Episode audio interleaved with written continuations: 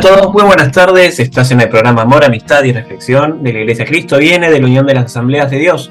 Mi nombre es Ariel Monroy, como siempre los voy a estar acompañando en el transcurso de este programa, el programa número 2 de la temporada número 2. Eh, ya venimos eh, haciendo de este, de este programa, para acompañarnos y guiarnos también un poquito en el camino de nuestro Salvador, como siempre decimos. Y como siempre también, no me encuentro solo en la mesa, me acompaña la señora Priscila Salcedo. Muy buenas Muy tardes. buenas tardes, Ari, ¿cómo andás? Bien, todo bien, todo tranquilo. ¿Y vos? Bien, todo bien, gracias a Dios. Bueno, me alegro. ¿Qué más nos acompaña? En la mesa nos acompaña también la señorita Nicole Salcedo. Muy buenas tardes, Nicole. Buenas tardes, chicos. ¿Cómo estuvo su semana? Bien, todo tranquilo. ¿Y vos? ¿Tu semana todo tranquilo? Bien, también, bien, bien. Estudiando, siguiendo estudiando para los finales. Ya, es fin, ya llega fin de año, así que hay que empezar a estudiar de vuelta. El tiempo pasa terriblemente rápido. bueno, ¿quién más nos acompaña? Bueno, también nos acompaña nuestro pastor Ramón Argañará. Muy buenas tardes, pastor, ¿cómo anda? Buenas tardes chicos, buenas tardes audiencia, qué alegría estar juntos otra vez y por supuesto invocando la ayuda del Espíritu Santo, trataremos de ser de bendición para ustedes. Amén. Bueno, recuerden que nos pueden compartir el programa a, todas las personas que quieran, a tus amigos, familiares y a todas las personas que quieran que se acerque un poquito más al camino de, nuestro Salvador. Eh, bueno, siempre la intención está en hacer lo mejor posible para, para poder entender aunque sea lo, mínimo de, la palabra de Dios y siempre, bueno, guiados eh, por su presencia. Bueno, ¿cómo tienen que hacer para comunicarse con nosotros? Bueno, para comunicarse con nosotros tienen que ir al 11 51 245 270, 11 51 245 270. Si se quieren comunicar, ese es el número del pastor. Si se quieren comunicar con la iglesia, es al 11 23 93 7107, 11 23 93 7107. Si son de otras partes del mundo que no sea Argentina, pueden también conectarse con nosotros por medio de la casilla de Gmail que es iglesiauad.belarga.gmail.com iglesiauad.belarga.gmail.com Bueno, recuerden que este programa se estrena todos los días sábados de 15 a 16 horas a través de Spotify, eh, Anchor, Apple Podcast y bueno, todas las demás plataformas de podcast. Y en YouTube, en mi canal personal, Ariel Alejandro Monroy. Bueno, en el programa de hoy vamos a hablar de algo muy particular, hay algo que aparece también en, la Biblia, obviamente, eh, de las veces que Jesús se enojó o se indignó con, con la humanidad, ¿no? Sí. Bueno, antes de empezar este programa vamos a dejarlos con una canción de Jesús Adrián Romero que se llama Su presencia.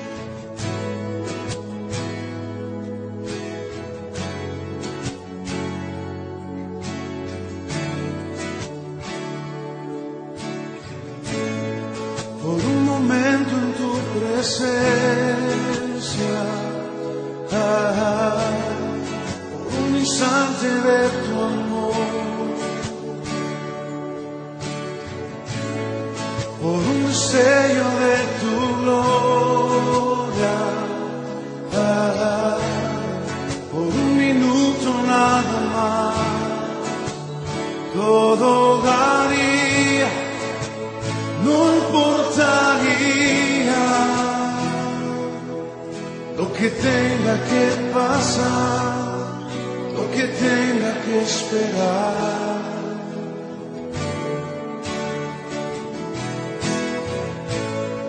Por un momento en tu presencia, ah, por un instante de tu amor, por un destello de tu gloria.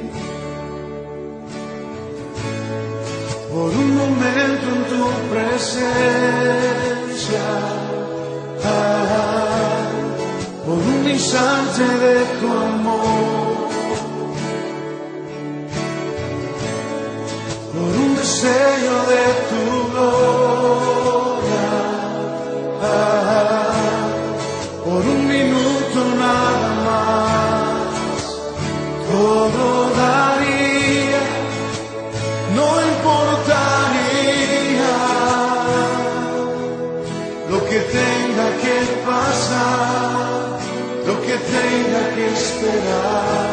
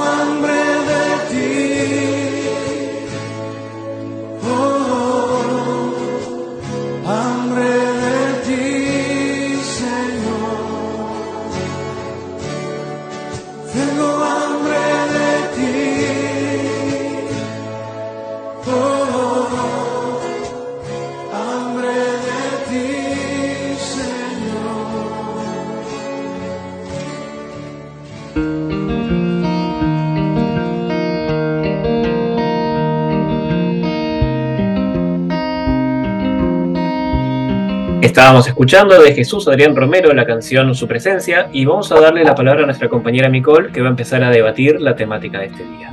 Micol. Sí, en este programa, como dijiste, vamos a hablar acerca de los momentos registrados en la Biblia en los que Jesús se molestó, se disgustó por determinadas actitudes, determinadas costumbres, formas de ser de quienes no lo conocían ni respetaban como debían su nombre. En estas circunstancias se ve que ellos no tenían temor de Dios al no tomar como algo serio y de suma importancia el llevar a cabo de forma correcta los actos que honran a Dios, como el hecho de respetar el lugar, el templo, que es consagrado por Dios para que se predique su palabra. De hecho, uno de los relatos más conocidos de cuando Jesús se indignó es el momento en el que él entra en el templo en Jerusalén y ve que en el lugar en el cual se debe adorar a Dios, en realidad estaban haciendo otra cosa. Y otra situación en la que Jesús se indignó fue cuando alejaban a los niños de él. En el libro de Marcos, capítulo 10, dicen los versículos del 13 al 16 sobre este momento lo siguiente. Le presentaban niños para que los tocara, pero los discípulos reprendían a los que los presentaban. Viéndolo Jesús, se indignó y les dijo, Dejad a los niños venir a mí y no se lo impidáis, porque de los tales es el reino de Dios. De cierto os digo que el que no reciba el reino de Dios como un niño, no entrará en él. Y tomándolos en los brazos, ponía las manos sobre ellos y los bendecía. Cuando hablamos de la ira de Jesús, estamos hablando de una totalmente pura y justificada, porque su raíz estaba en su preocupación por la adoración y la santidad de Dios. Por ende, debido a que éstas estaban en juego en estas situaciones, Jesús tomó una acción rápida y decisiva. Es bueno que entendamos esto porque muchas veces pensamos que la ira es una emoción egoísta y destructiva que debemos erradicar de nuestras vidas. Sin embargo, el hecho de que Jesús algunas veces se enojara indica que la ira por sí misma como una emoción es moral. En el libro de Efesios, el capítulo 4, el versículo 26, nos dice, airaos, pero no pequéis, no se ponga el sol sobre vuestro enojo. Acá el mandato no es evitar la ira o suprimirla o ignorarla, sino manejarla apropiadamente en el momento apropiado. Ahora, analizando las muestras de enojo de Jesús, vemos que su ira tenía una motivación apropiada. En otras palabras, él estaba enojado por razones correctas. Su ira no surgió de los argumentos o desprecios personales contra él que recibía. No había egoísmo involucrado. Por ende, su ira tenía el enfoque apropiado. Estaba dirigida al comportamiento pecaminoso y la verdadera injusticia. Por esto es que también esta ira del Señor estaba justificada. Provenía del amor por los fariseos y la preocupación por su condición espiritual. No tenía nada que ver con el, con el odio o la mala voluntad. Además, su ira tenía el control apropiado, jamás actuó fuera de control y no permitió que su enojo se tornara en amargura. Jesús no guardaba rencor, limitaba su indignación al tiempo justo y tenía un resultado apropiado. Al igual que todas sus emociones, estaba controlada por la palabra de Dios, así que la respuesta de Jesús cumplía con la voluntad de Dios. Ahora yendo al momento en el que Jesús se enoja con sus discípulos por reprender a las personas que le traían niños, podemos preguntarnos por qué razón adoptaba a los discípulos esta actitud. Evidentemente podría ser por tener la impresión equivocada de la dignidad del Señor al pensar que su dignidad se vería perjudicada si él tenía contacto con estos nenes. Y probablemente también creyeron que el Señor no tenía tiempo para estos chicos, que tenían cosas mucho más importantes que hacer. Porque en ese tiempo socialmente los chicos no tenían relevancia social y menos se pensaba que ellos podían tener algo que ver con Jesús. A ellos podría ser que se los veía incapaces de entender quién era Jesús. Así que lo que queda claro es que para ellos los niños no eran importantes. Los discípulos no entendían todavía que la actitud similar a la de, a la de ellos se debe tener para entrar en el reino de Dios. Es decir, con una disposición similar a la de los niños, es que podemos acercarnos a Jesús. Necesitamos entender nuestra necesidad de Dios. Somos débiles y incapaces de ser autosuficientes. Necesitamos ayuda y que nos dejemos moldear, guiar por Dios. Porque así como los niños dependen de la guía y el cuidado de sus padres, nosotros dependemos de la guía y el cuidado de nuestro Padre Celestial. Por esto es que las actitudes nuestras orgullosas y de exigencia para con Dios siempre van a ser un impedimento o una incorrecta actitud para entrar en su reino. Tenemos que aprender a entender nuestra condición, nuestra situación delante de Dios. Así que volviendo al momento de enojo de Jesús, vemos que venía por el hecho de que sus discípulos no entendían que al reino de Dios se llega por gracia no hay obras que podamos hacer o que ellos podían hacer que los hacían merecedores de una vida eterna en la presencia de Dios y no aún así en Él sufriendo condena por cometer pecados. Porque no se llega al Padre por alguna cualidad propia. Si uno no cree como un niño, si no tiene fe en Cristo, de nada sirve el conocimiento teórico que puedas tener de la ley de Dios.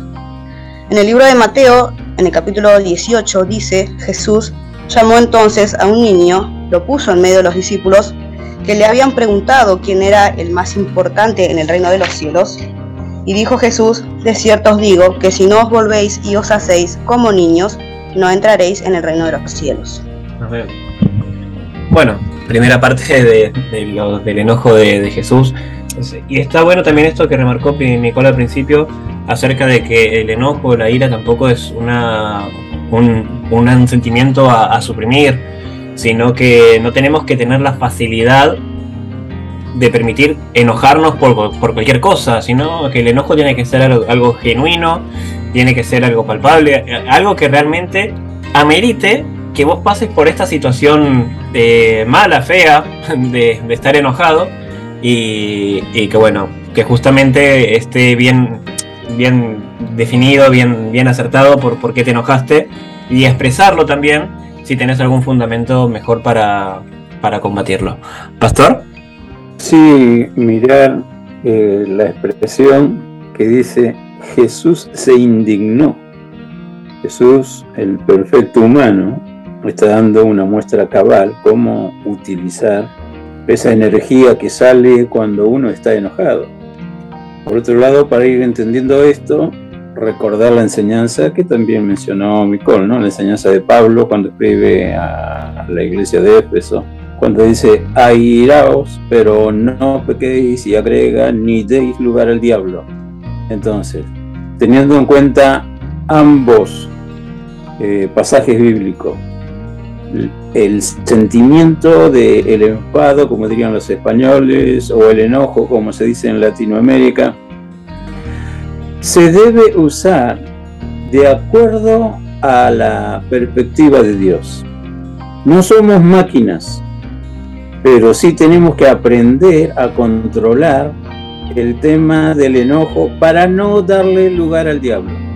Porque el diablo se vale de los enojos sin razones y Dios se vale del amor sin mirar a quién, porque Él hace eso, nos ama y no mira si merecemos o no respuesta, nos contesta cuando la buscamos.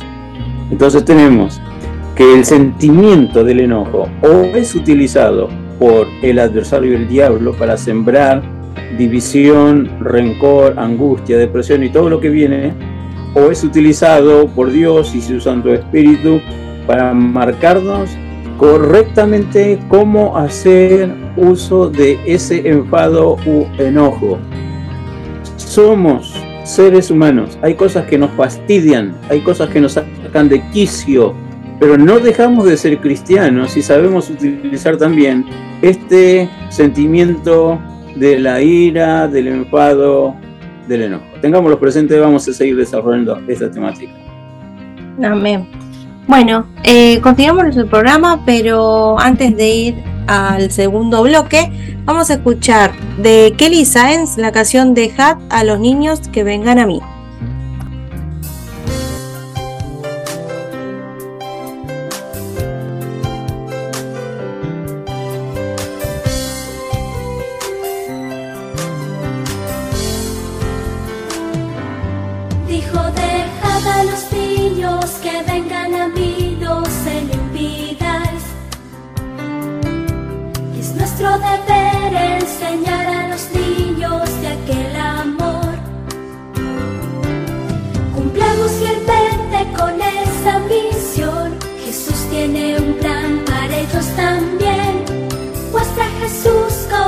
amigo fiel que aprendan a orar sin cesar. Dijo, dejad a los niños que vengan a mí, pues su reino es, no se lo impidáis. Cristo los amó, gran ejemplo nos dio y en cualquier lugar primeros deben ser y en cualquier lugar primeros deben ser. Dijo, dejad a los niños que vengan a mí, pues su reino es. Nos dio y en cualquier lugar, primeros deben ser, y en cualquier lugar, primeros deben ser. Y muy pronto un día estarán predicando la gran verdad. Y con sus dones podrán compartir el amor de Dios.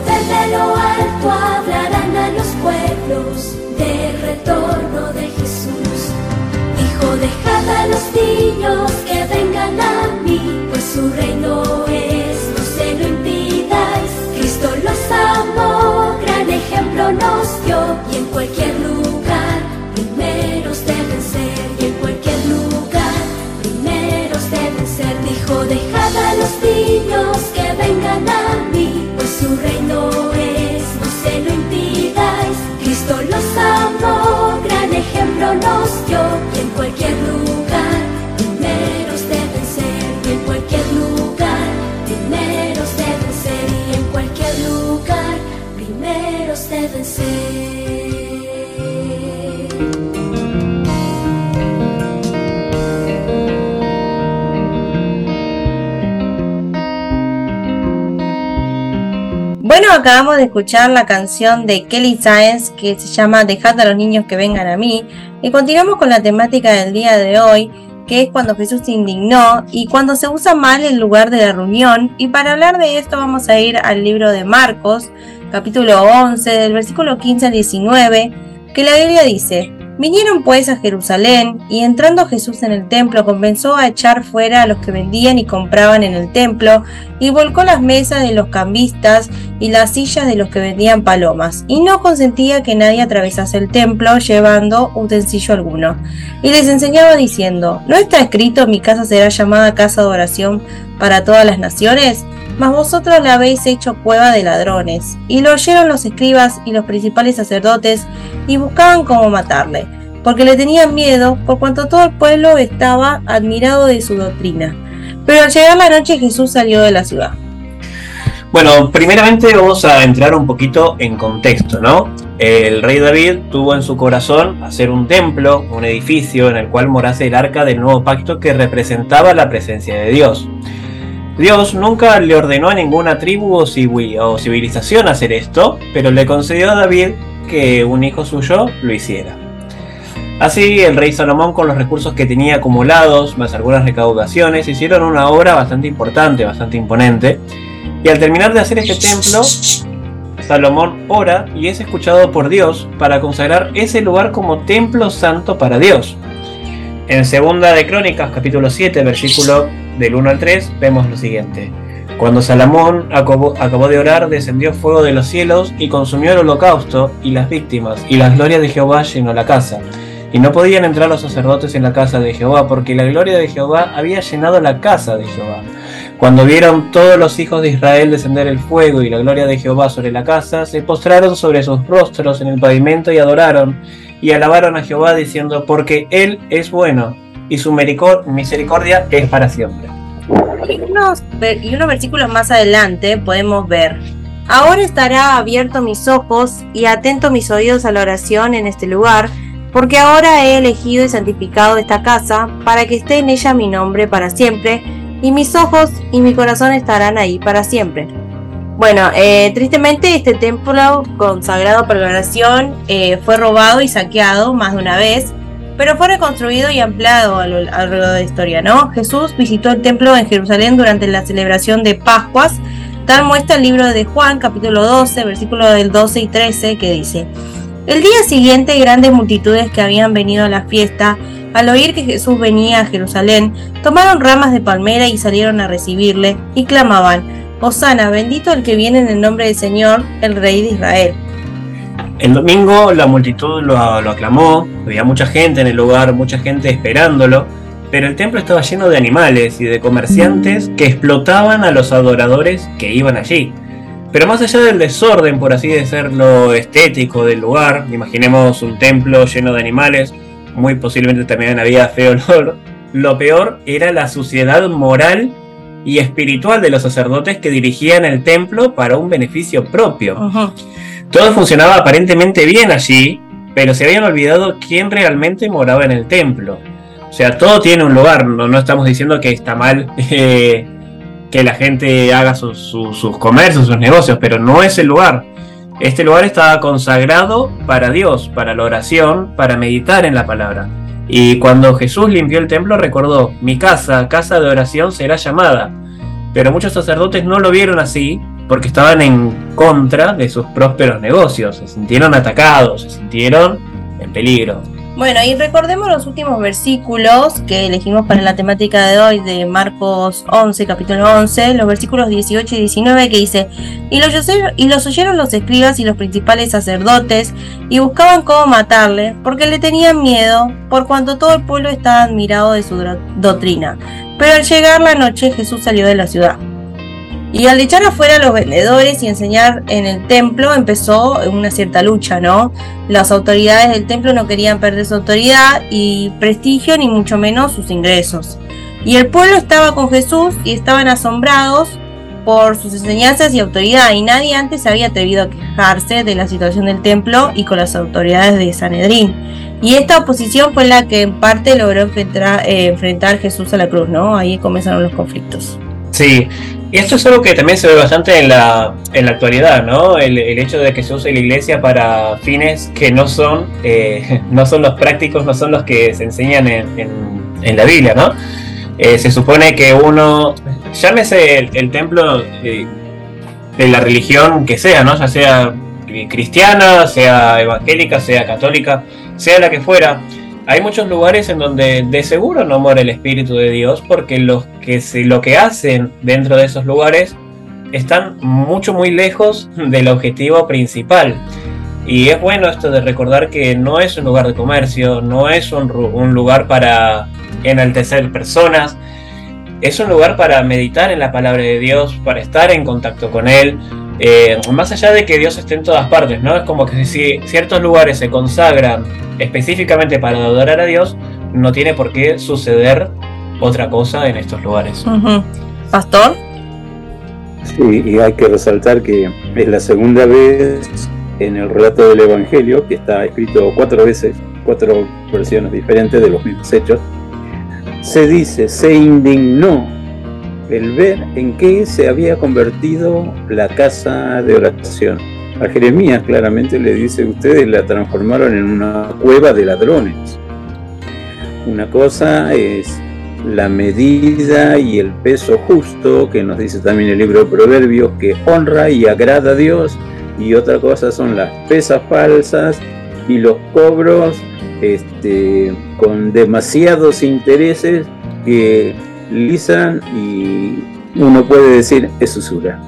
Eso no le gusta a Dios. A Dios le gusta que nosotros amemos al prójimo, que seamos solidarios con el prójimo y si su bendición es un hecho de nosotros, bueno, Dios te dice, ahí tenés con qué tender una mano solidaria, una mano amiga. La casa de Dios, Jesús lo dijo, es casa de oración, donde nos reunimos también sin quererlo, eh, respetando los antecedentes por los cuales se formaron las sinagogas o templos de los judíos. Si había 10 varones en una sociedad dispuesta a sostener un lugar para oír la ley de Dios y hablar con Dios, se formaba una sinagoga. Y Jesús visitó en su tiempo de vida en la tierra muchas sinagogas. Y es evidente que iba en su espíritu enardeciéndose porque veía que no se cumplían los objetivos de la reunión. Buscar a Dios, hablar con Él y dejar que Él nos hable con su palabra. Otros negociados no hay. La casa de Dios es para eso.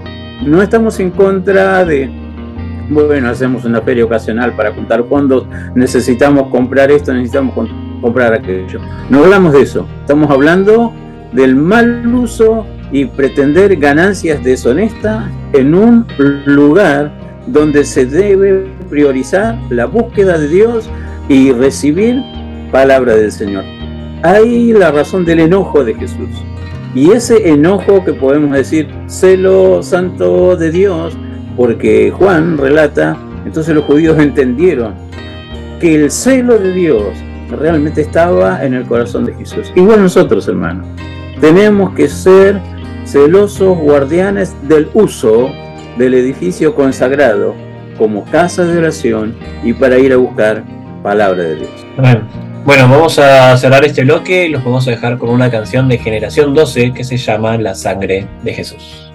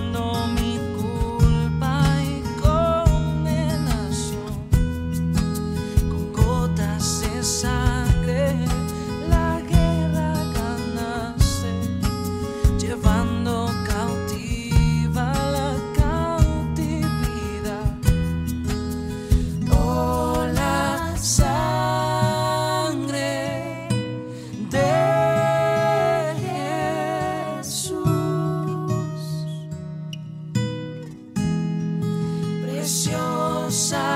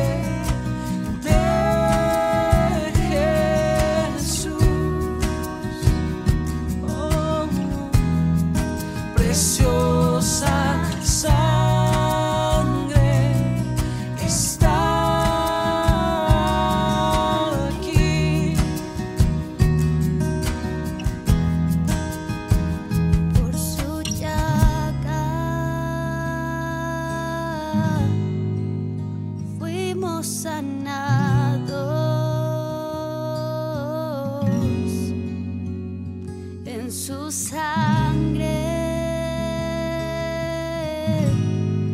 está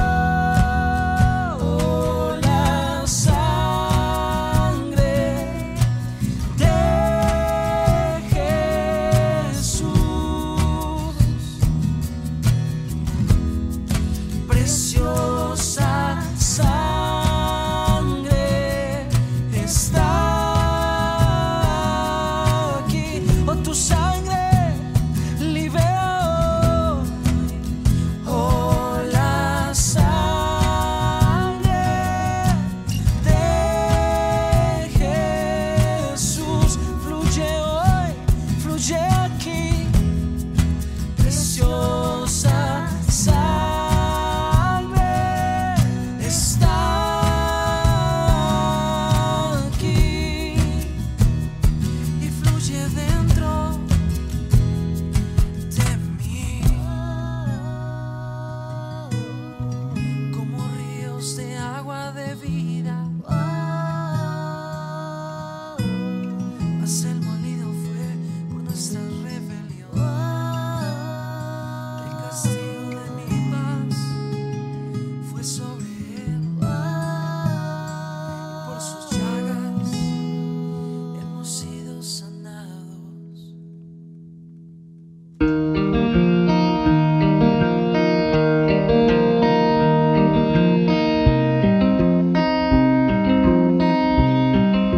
Acabamos de escuchar de generación 12 la sangre de Jesús y ahora vamos a ir con la reflexión final de nuestro pastor para concluir el programa del día de hoy. Pero antes vamos a ir al libro de Juan, capítulo 6. Repito, Juan, capítulo 6, del versículo 60 al 70, que la Biblia nos dice. Al oírlas, muchos de sus discípulos dijeron, Dura es esta palabra, ¿quién la puede oír? Sabiendo Jesús en sí mismo que sus discípulos murmuraban de esto, les dijo, ¿esto os ofende? Pues qué si vierais al Hijo del Hombre subir a donde estaba primero. El Espíritu es el que da vida, la carne para nada aprovecha. Las palabras que yo os he hablado son espíritu y son vida. Pero hay algunos de vosotros que no creen, porque Jesús sabía desde el principio quiénes eran los que no creían y quién le había de entregar. Y dijo, por eso os he dicho que ninguno puede venir a mí si no le fuere dado del Padre. Desde entonces muchos de sus, de sus discípulos volvieron atrás y ya no andaban con él. Dijo entonces Jesús a los doce, ¿queréis acaso iros también vosotros? Le respondió Simón Pedro, Señor, ¿a quién iremos? Tú tienes palabra de vida eterna, y nosotros hemos creído y conocemos que tú eres el Cristo, el Hijo del Dios viviente. Jesús le respondió, ¿no os he escogido yo a vosotros, los doce, y uno de vosotros es diablo? Qué increíble la indignación de Jesús en varios aspectos a desarrollar de su ministerio, haciendo un poquito eh, memoria de lo que estamos tocando en el programa. La primera parte, Jesús se indignó cuando crearon barreras a los inocentes que querían acercarse a Dios para buscar bendición para sus hijos. Entonces, barrera para impedir que el inocente o quien necesita de Dios se acerque a Jesús. Y en forma especial los niños. De ahí la expresión dejad a los niños venir a mí porque de ellos es el reino del cielo y la enseñanza completa que si no somos como los niños para recibir la palabra de Dios en el sentido de creer 100% de la palabra que oímos, no podemos heredar el reino de los cielos. Siempre marcando la realidad aún en su enojo santo o enfado santo. Si alguno quiere decir ira santa, vale, pero debemos recordar que la ira de Dios es otra cosa. Simplemente aquí es una em- emoción, no una emoción violenta, sino un fastidio por la gente que no entiende la diferencia entre lo espiritual y lo natural. Lo mismo pasó en lo segundo que se narró y se explicó brevemente sobre la indignación de Jesús con el mal uso del lugar consagrado para buscar palabra de Dios y para hablar con Dios. ¿Cuál es la diferencia entre la casa de oración y un negocio común y corriente que genera ganancia? Muchísima diferencia. El Evangelio no es ningún negocio.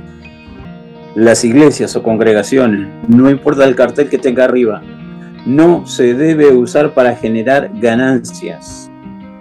Y menos ganancias usureras, ganancias ilegales. Dios es amante del derecho y dice aborrece al latrocinio para ofrenda. ¿Qué significa eso? Porque también en mi devoción a Dios, cuando quiero eh, invertir de lo que he ganado con la ayuda del Señor, como ofrendas, donaciones, diezmos o ayudas extra, como en el caso que estamos nosotros construyendo o volviendo a, trabajar en la construcción para terminar de una vez por todo nuestro salón. Debe hacerse de corazón. Marcó la diferencia Jesús cuando en cierta ocasión con sus discípulos estaban en el lugar de las ofrendas en uno de los templos de aquel entonces.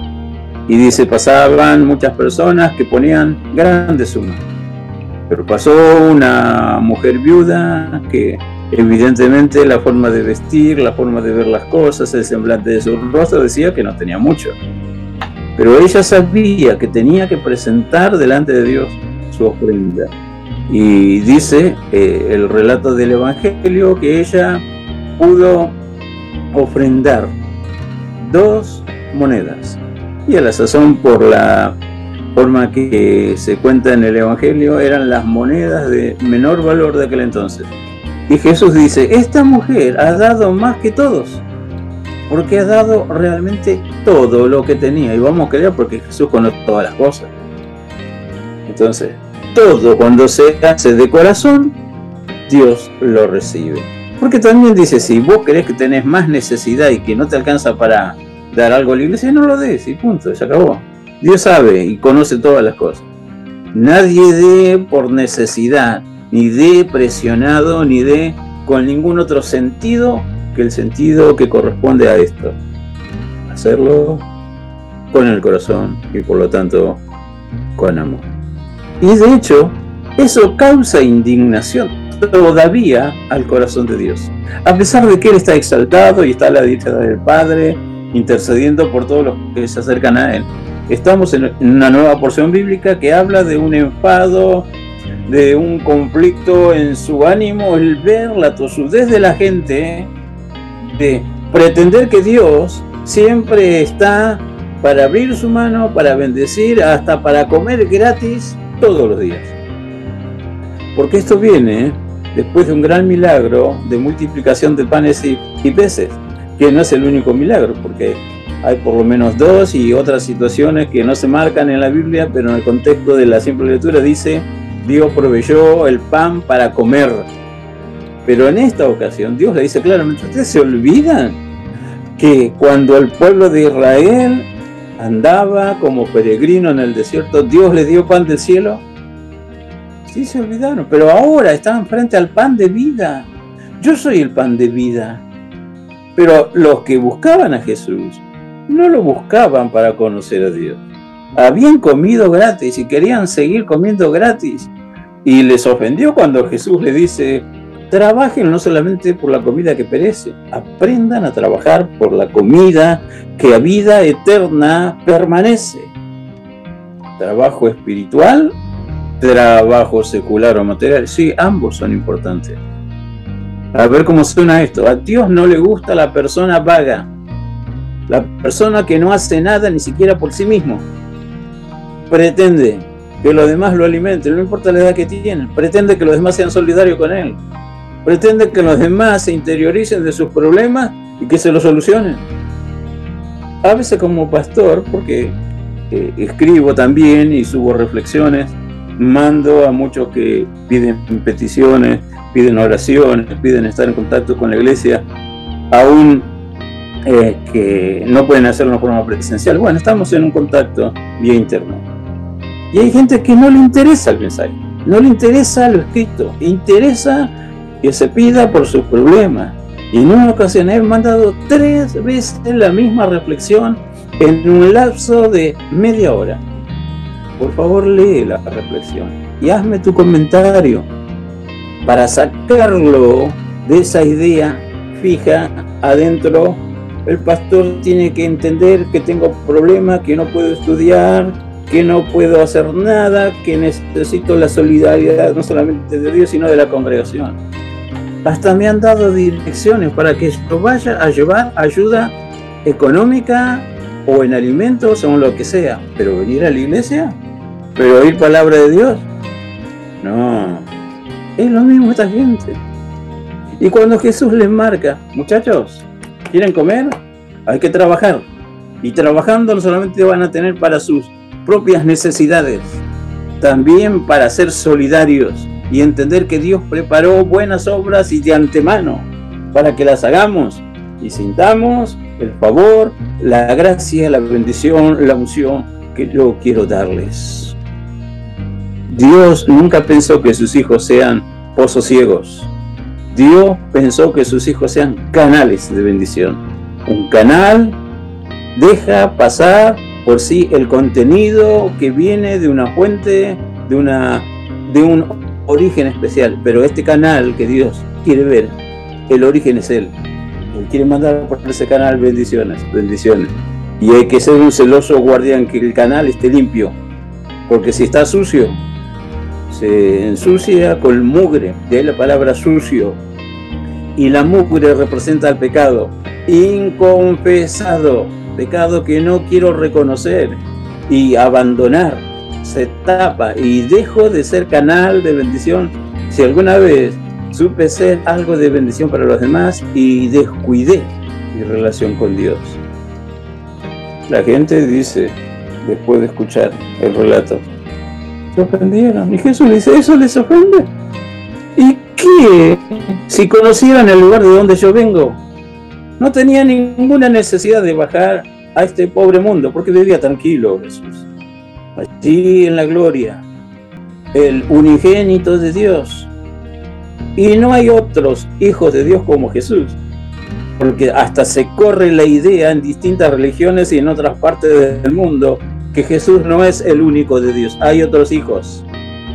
Mentira del diablo. Hasta se corre la idea que Jesús ni siquiera es hijo de Dios, es un ser celestial ascendido, que Dios no tiene hijos.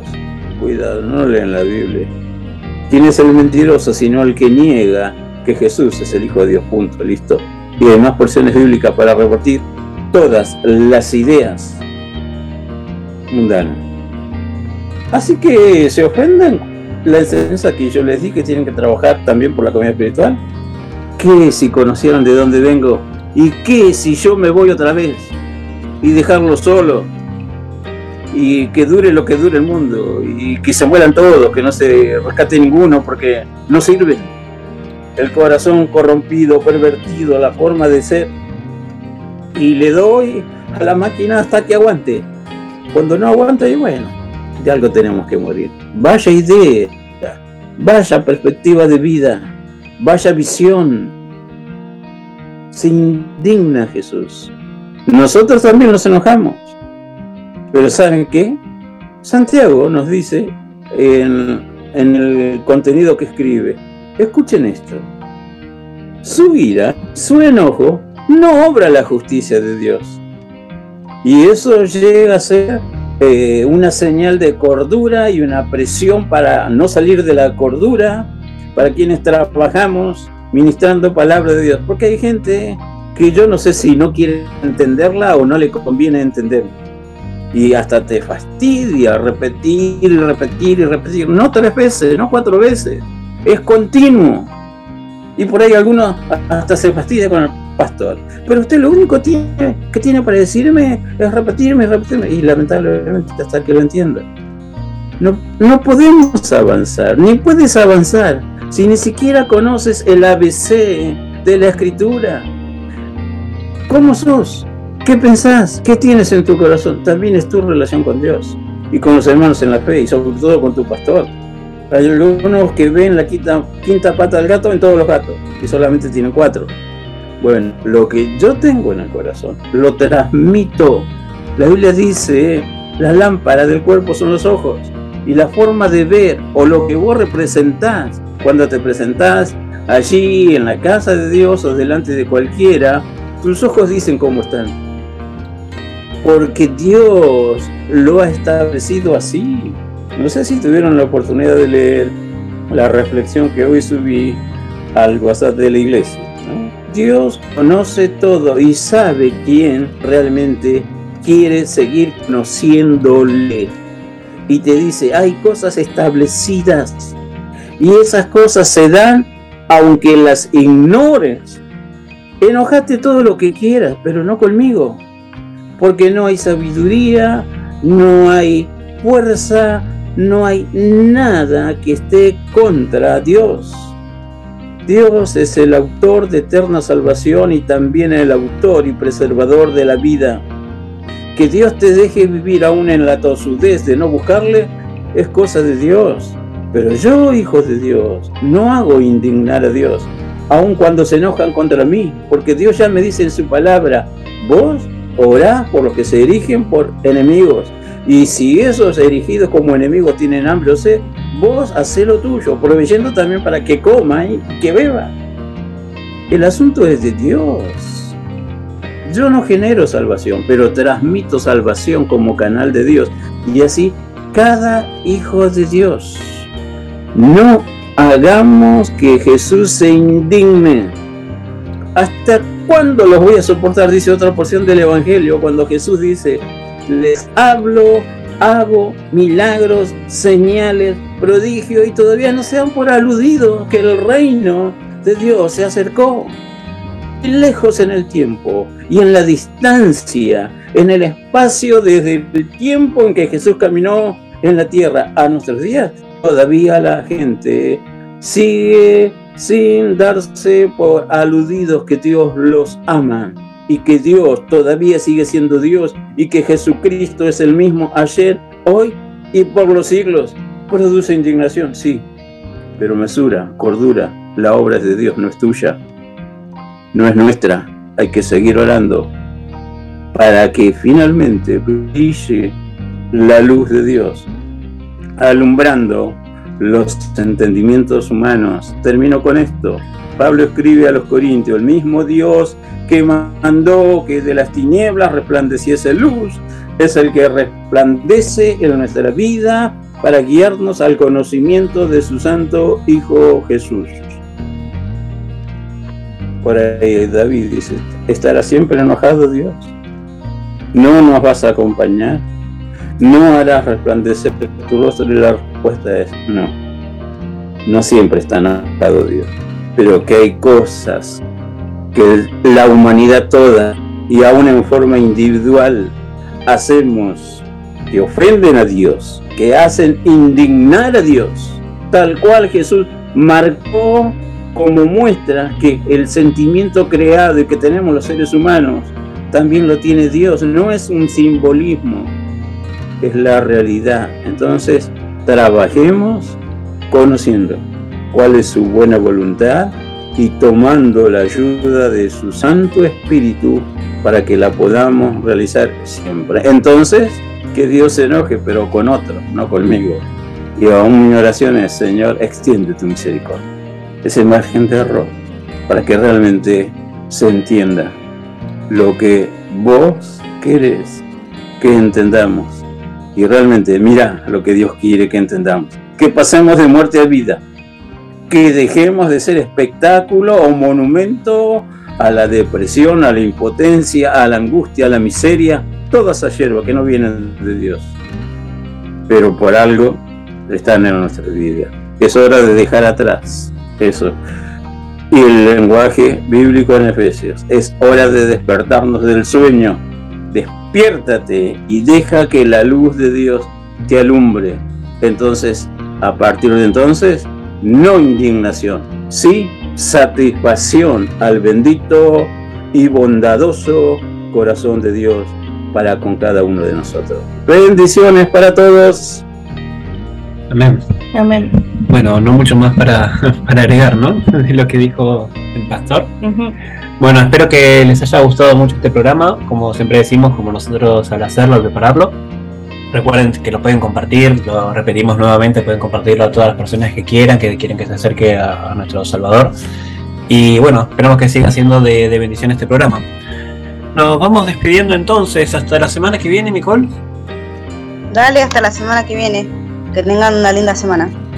Gracias, igualmente. Hasta la semana que viene, Pastor. Ahí estaremos, Dios mediante, que haya lluvias de bendiciones para todos. Amén. Bueno, hasta la semana que viene, Pipi. Hasta la semana que viene, Ari. Bueno, nos vamos entonces despidiendo. Los vamos a dejar con una última canción de Alex Zurdo. En esta oportunidad la canción se llama Pórtate bien. Hasta la semana que viene.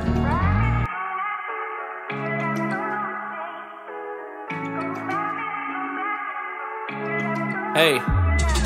Dicen por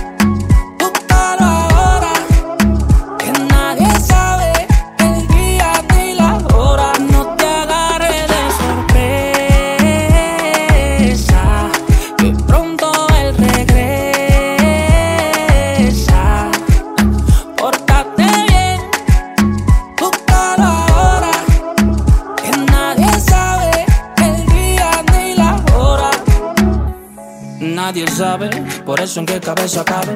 Alegarlo todo y día todo acabe. Deja que esa mancha Jesús la lave. Tu alma tiene tos y la cruz tiene el jarabe. La paz va tu vida sedienta En el mundo ni Google la encuentra. Por mi alma pagaron un precio La tuya sigue en venta. Loca, loca la vida loca Que tú eres libre lo que sale por tu boca. Te sientes bien como un whisky a las rocas Pero no es lo mismo beber que vivir en la roca. Loca, loca la vida loca Que tú eres libre lo que sale por tu boca. Te sientes bien como un whisky a las rocas Pero no es lo mismo beber que vivir en la roca